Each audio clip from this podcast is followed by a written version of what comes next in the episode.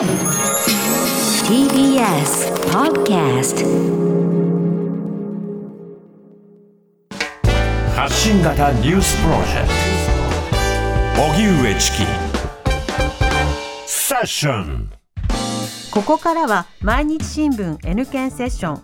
N 検はニュース時事能力検定を略した言葉で新聞やテレビのニュース報道を読み解く時事力をつけるためのビジネスにも役立つ検定です毎週月曜のこの時間はそんなニュース時事能力検定 N 検を目指す方に時事力をつけていただくため一つの時事問題に関するテーマを取り上げ解説とクイズでリスナーの皆さんと学んでいきます。それでは今日取り上げるテーマはこちらです。トンガ沖で海底火山が噴火。先月15日に発生した南太平洋トンガ沖の海底火山の大規模噴火でトンガの人口のおよそ8割が被災。日本にも火山の噴火による津波が到達しました。解説は TBS ラジオニュースデスクの中村久人さんです。久人さんよろしくお願いいたします。よろしくお願いします。まずは、はい、今回海底火山の噴火が起きた場所について教えてください、えー、まあ南太平洋と一口で言ってもこれ日本からおよそ8000キロも離れてるんですよね。8000キロうん、あのなんていうのかなニュージーランドの北北東に当たるんですよね。はいちょっとまあ右上っていう感じかな。でその辺りにトンガ諸島があってですね、えーその首都ヌクアロファからあ北におよそ60キロのところにある海底火山フンガトンガフンガハーパイというねいう火山が爆発したんですね。うんでまあ、太平洋の周囲およそ4万キロを取り巻いている環太平洋火山帯に、えーまあ、このトンガも位置しているということなんですね。噴火の被害について現時点で分かっていることっていうのはあの国連の発表によるとトンガの人口の8割以上にあたるおよそ8万4千人が被災したと。でトンガは大小およそ170もの島々からなってるんですけれども、ええ。もう離島でね被害が相次いでいて、えー首都のヌクアロフォがあるトンガタフ島では100棟の家屋が損壊した。でマンゴ島ではすべての家屋が倒壊して、ノムカ島というところでは医療施設が津波で流されたということなんですね。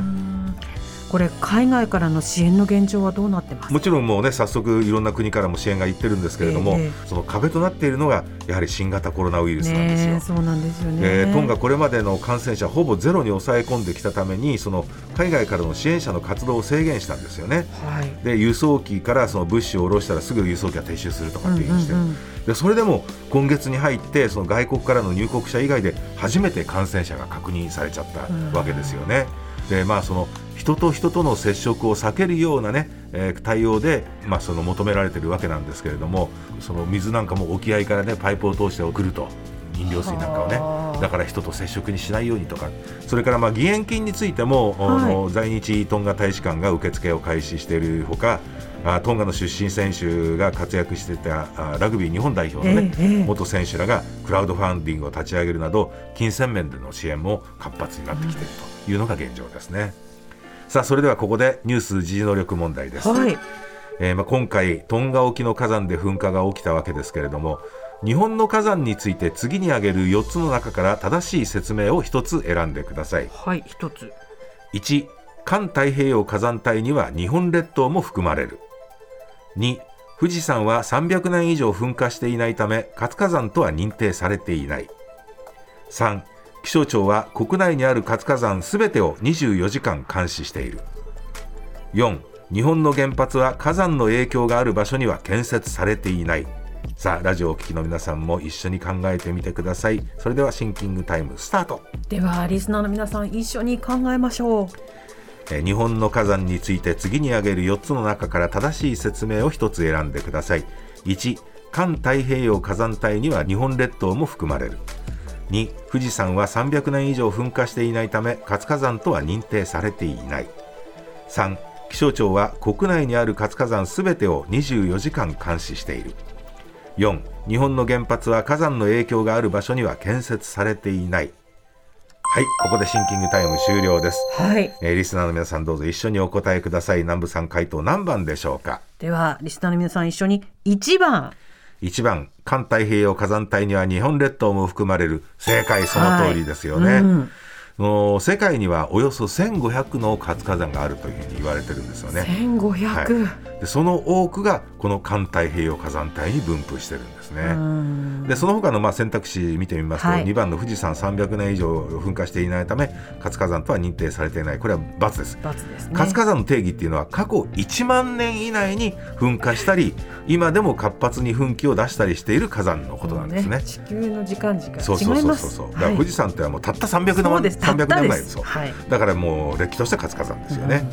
でそれから3番の気象庁は国内にある活火山すべてを24時間監視している。これも×日本国内には現在111の活火山があるんですけれども、はい。24時間体制で気象庁が監視しているのはそのうちの50箇所。半分弱っていうことですよね。うんで4番の日本の原発は火山の影響がある場所には建設されていない。これも×です。はい。鹿児島県にある九州電力の仙台原発、160キロ圏内に5つのカルデラが実はあるんですよね。いつもカルデラがあるただその対策は当然義務付けられてはいるんですけれどもその火山のリスクなどを争点とするその住民による操業差し止めの訴訟もねこれ起こされてるんですよね。一体どれぐらいの規模のね噴火が起きるというふうに想定すればいいのかなっていうのがねなかなかやっぱ難しいところですからね、久里さんありがとうございました。来週もよろしくお願いいたします、はいお願いします。さあここでプレゼントのお知らせですニュース時事能力検定の公式テキスト発展編を5名の方にプレゼントします。おはがきの方宛先は郵便番号 107-8066TBS ラジオ荻上チキセッション。ニュース検定公式テキストプレゼントの係までです。メールの方は ss954-tbs.co.jp で受け付けています。あなたのおところお名前お電話番号をお忘れなく。ニュース時事能力検定は年4回実施しています。6月26日日曜日に実施される第57回検定マークシート方式の申し込み受付は3月14日月曜日からです。詳細は公式サイトをご覧ください。毎日新聞 N 検セッション。今日はトンガ沖で海底火山が噴火をテーマに取り上げました。TBS ラ Fish.